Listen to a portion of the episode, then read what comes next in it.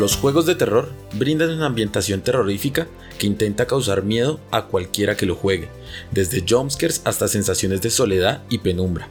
Pero la sensación de terror que brindan es mucho más específica con menos edad el jugador tenga. Hola, yo soy Metalium, bienvenido a AAA Gaming Podcast. Hoy vamos a hablar de cómo los juegos de terror causan miedo dependiendo de la edad del jugador y cómo la edad nos vuelve mucho más frágiles ante estas sensaciones.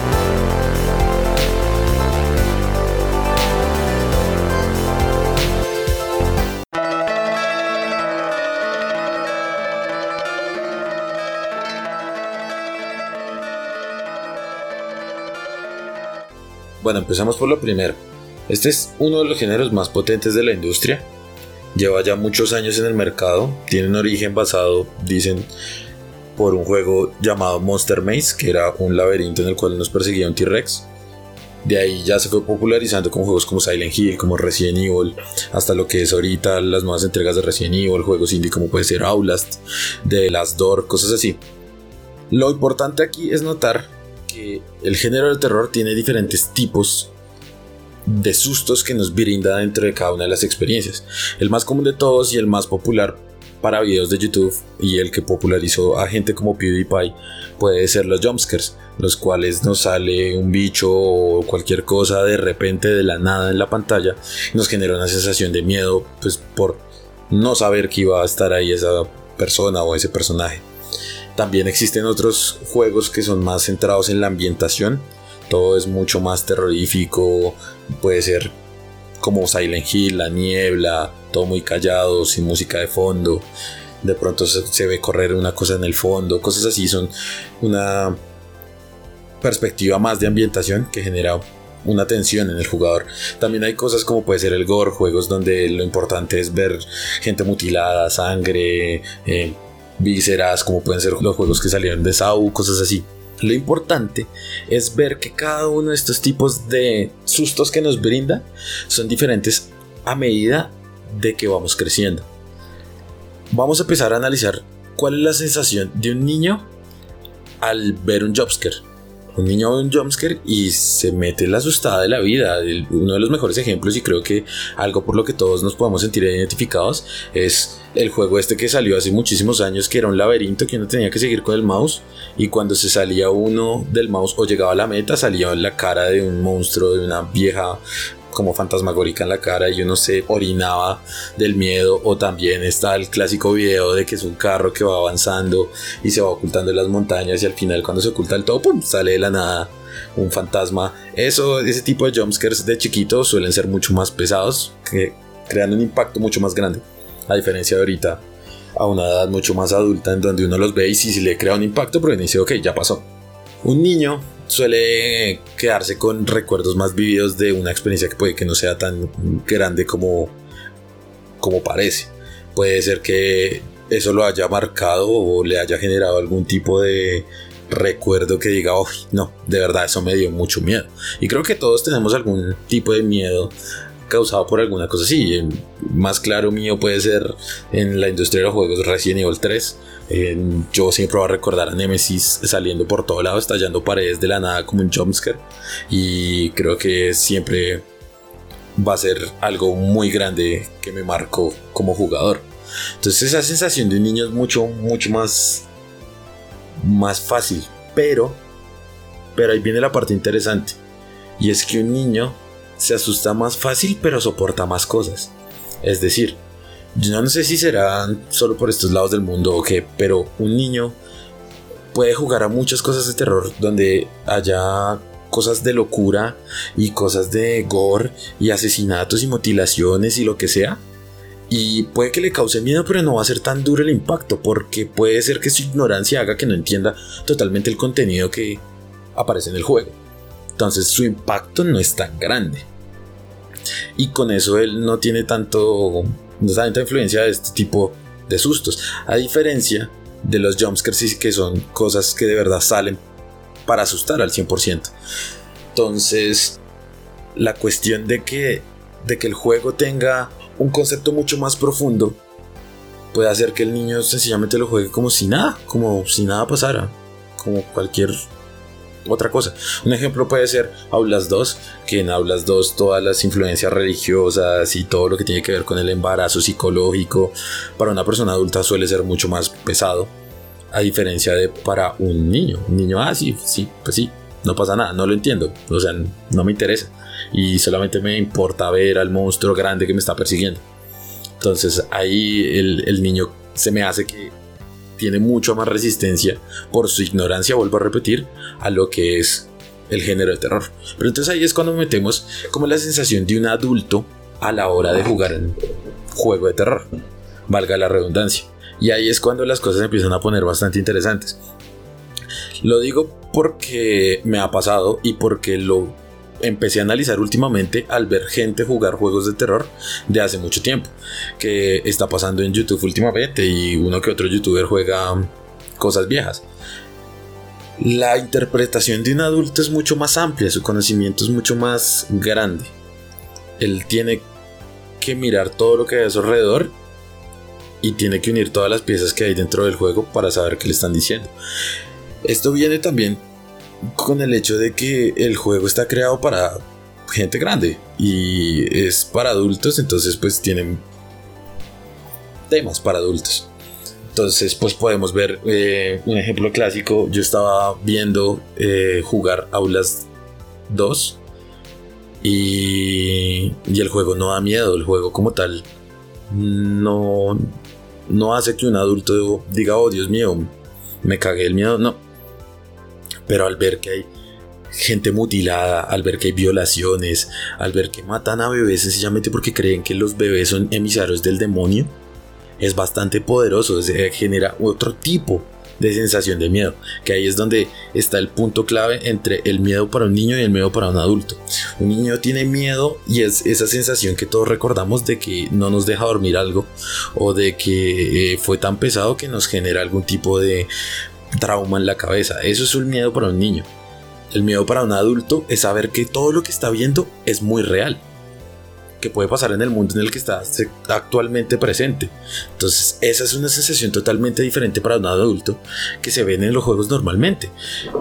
Pasa en, el, en, el, en Aulas 2, pasa en otros juegos como puede ser Resident Evil, pasa en Silent Hill, que Silent Hill tiene un componente mucho más fantasioso, pero las mecánicas que vienen a dar objetivo al juego o lo que sea lo que pueda ser un prólogo a la historia del juego suele ser muy potente con cosas reales. El mejor ejemplo que tengo sobre cómo una temática puede llegar a ser tan perturbadora para un adulto es Silent Hill 2.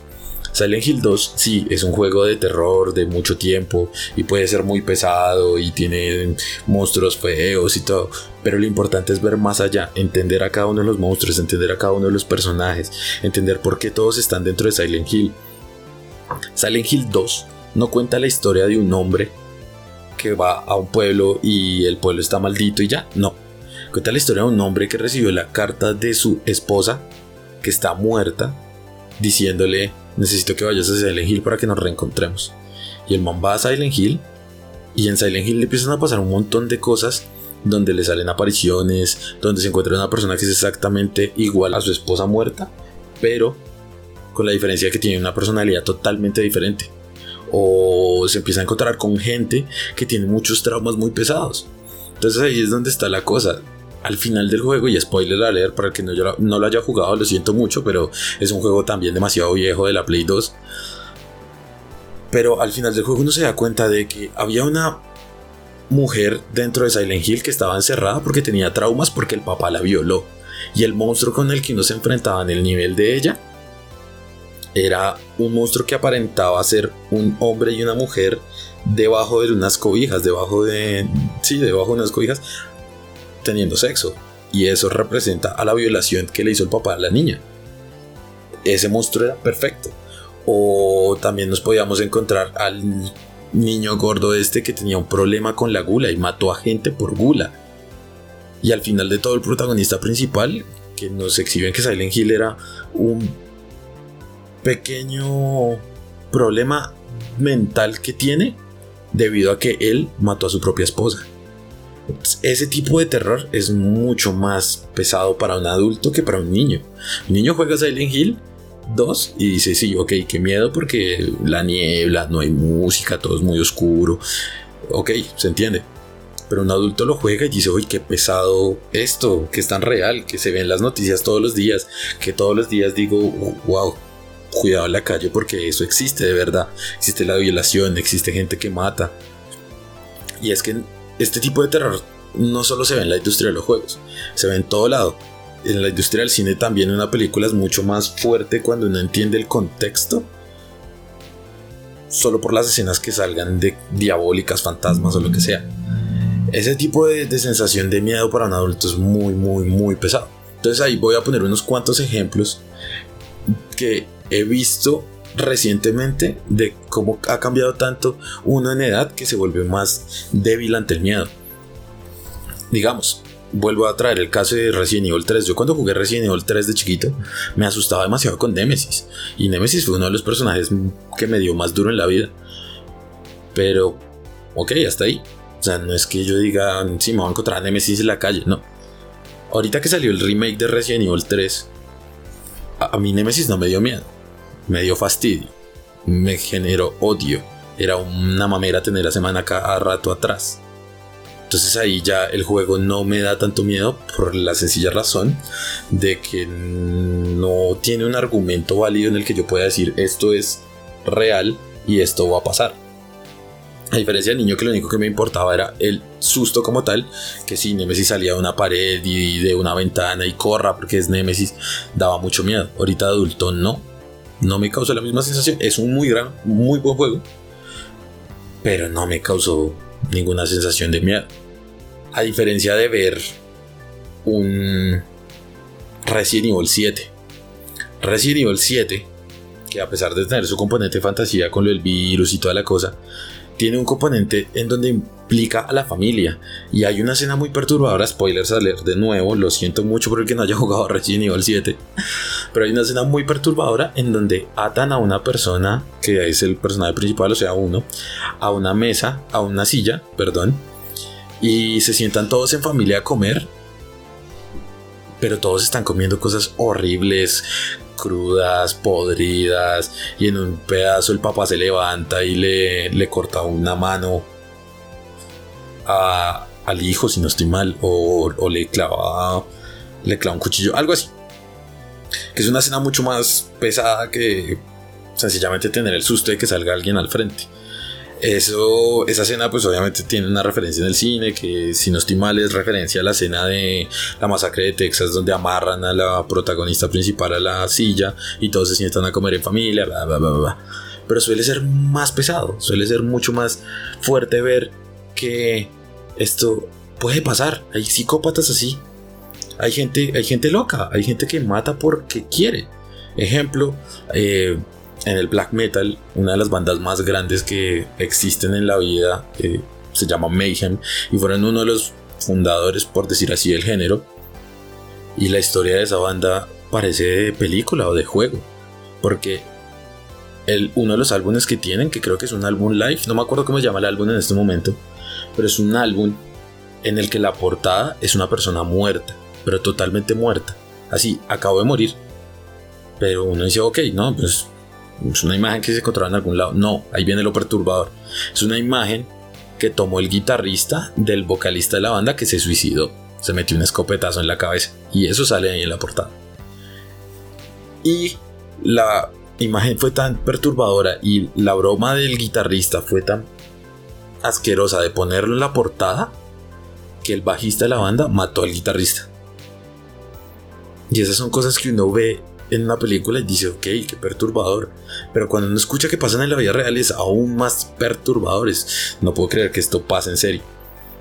Y eso es lo que intento dar en cuenta con este podcast, hablar de este tema. Y es, a nosotros de adultos nos da mucho miedo. Y no es el miedo que necesito que se quiten de la cabeza el hecho de miedo de como esa sensación de no puedo dormir ni nada, sino miedo como algo que sabemos que puede pasar y que él está, es un peligro que está en la esquina, ¿sí? A algo que se ve en los juegos. Yo ver que están asesinando gente en un juego puede dar muchísimo miedo. Otro ejemplo es Dead by Daylight, un juego asimétrico 4 contra 1, uno es el asesino, 4 son supervivientes.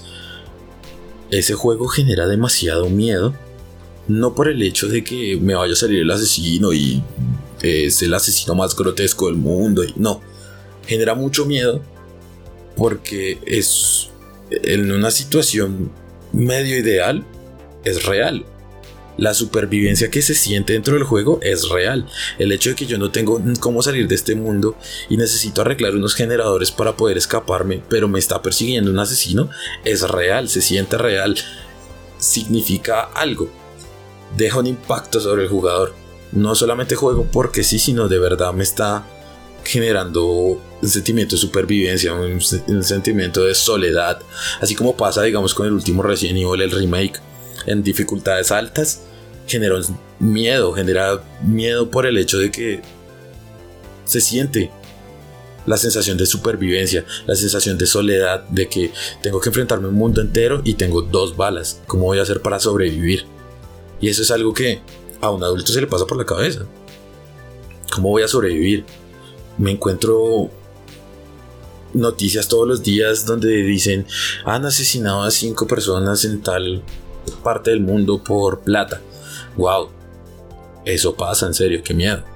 A diferencia de otras cosas, digamos, un ejemplo mucho más light que puede ser eh, Five Nights at Freddy, que es un juego hecho más que todo para niños, lo juega todo el mundo, pero es hecho más que todo para niños, porque su concepto se basa en jumpscares, su concepto se basa en yo tengo que estar pendiente a todo y si no lo estoy ahí pues me sale algo en la cara y me muero, punto. Eso ya es un juego que sí se basa en el miedo infantil, no en el miedo adulto de, verdad estoy experimentando algo que sé que pasa, algo que sé que es más o menos real, el canibalismo, cosas así, son cosas que pueden dentro de un juego causar demasiado terror. Y ahí es donde parto a hablar de dos cosas. La primera, ¿cuál es el público objetivo de los juegos de terror? El público objetivo de los juegos de terror es esa gente que sobreanaliza la situación así como estamos haciendo acá. De decir, hoy, en serio, qué feo esto porque esto tiene relación con esto y el trauma y el, problema de personalidad, bla, bla, bla, bla. O un juego como Financial Freddy que es más... Tírame sustos en la cara porque sí. Yo creo que el público objetivo de los juegos de terror depende del mismo creador del juego. Si un juego quiere vender, que es como tal el objetivo de los juegos, ¿no? Porque pues es una industria y la industria tiene que generar plata porque ¿qué más se hace? Yo creo que tienen que exagerar las dos o alguna de las dos. Puede ser un juego muy perturbador en cuestión de realismo, como puede ser Condemned, que no es un juego famoso, pero es un juego que es demasiado real en, sus términos de, de lo que hay detrás. Es un juego que persigue la vida de un detective de, homicidios y se encuentra con uno de los asesinos más grandes. Pero es algo demasiado tétrico y hay personajes que tienen un perfil psicológico bastante tostado y y es demasiado exagerado, pero es cierto y es un tipo de terror que es, ok, lo siento real. Y si lo hacen así, más exagerado, ok, tiene sentido, puede vender bastante.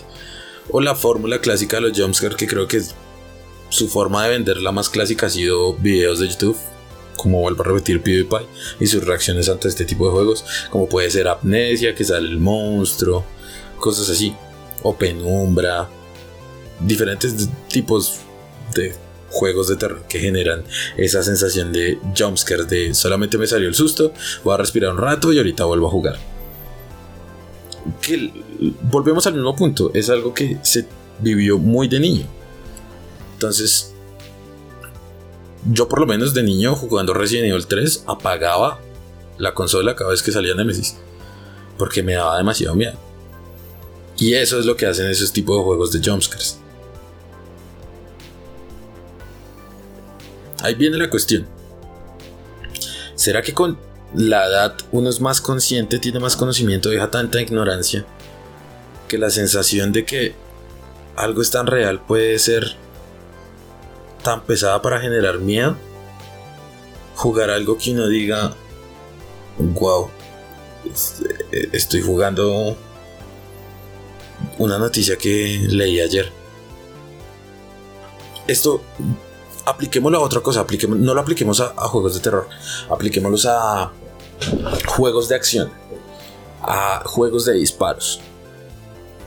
Un juego tan clásico como Payday 2 es un juego que tiene una repercusión bastante grande porque es un juego de ladrones, de cómo atracar bancos, de cómo atracar X o Y cosa. Y es un juego de cosas que pasan, porque existen, existe gente que atraca bancos y eh, se pone máscaras y cosas así. No le ha enseñado televisión como La Casa de Papel. En el documental de La Casa de Papel muestran que después de que salió la serie hubo bastantes grupos criminales que usaron la temática de la serie para hacer sus fechorías. Ahí es cuando la cosa se pone más pesada y es más real y genera más miedo. Ya como conclusión, dejemos claro que a medida que se crece la ignorancia, se va disminuyendo, nunca termina porque no siempre es ignorante, pero se va disminuyendo hasta el punto de que uno es más consciente de ciertas cosas y generan mucho más terror. Por eso nos vuelve más frágiles la edad ante situaciones de terror. Y el público que está jugando juegos de terror es un público que ya es adulto y los desarrolladores lo saben, por lo cual hacen géneros, subgéneros y juegos muy pesados para ese tipo de audiencias adultas. Entonces sí, el juego de terror es mucho más pesado para una persona adulta si este tiene un contexto con el cual pueda llegar a dar demasiado miedo por su parecido a la realidad. Y ahora sí, con esta conclusión, veamos los juegos gratis de este mes.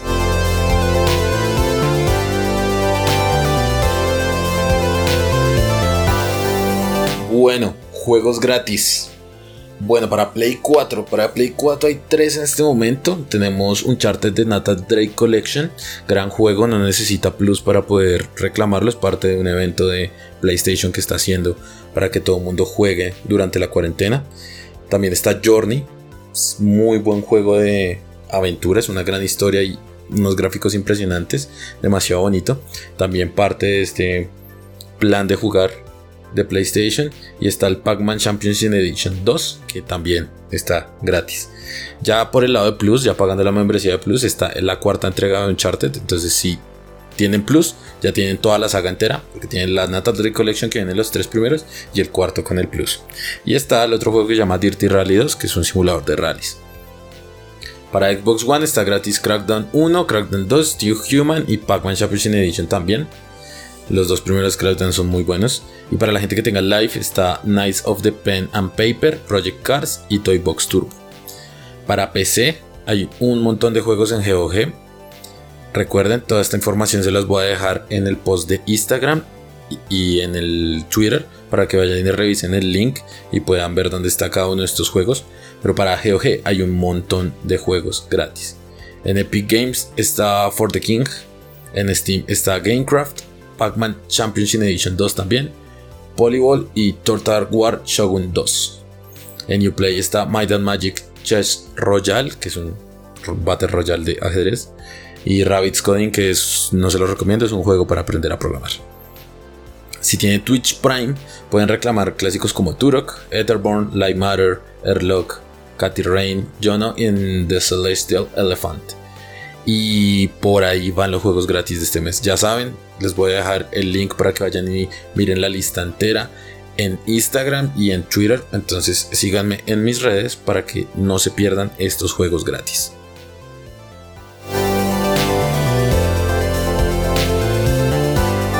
Y eso fue todo en este episodio de AAA Gaming Podcast. Ya saben, síganme en todas las redes sociales. Estoy en Twitter como AAA Gaming Pod, en Instagram como AAA Gaming Podcast pueden consultar la página web de AAAgamingpodcast.com. Y si me quieren seguir a mí como Metallion, pueden encontrarme en Twitter como arroba Gaming, en Instagram como Metallion-gamer y pueden ir a visitarme siempre a twitch.tv slash Hago directos de juegos los martes, miércoles y jueves de 7 a 9 pm hora Colombia. Muchas gracias por escuchar este capítulo. Sigan en las redes y nos estaremos viendo dentro de dos semanas con otro episodio. Muchas gracias. Adiós.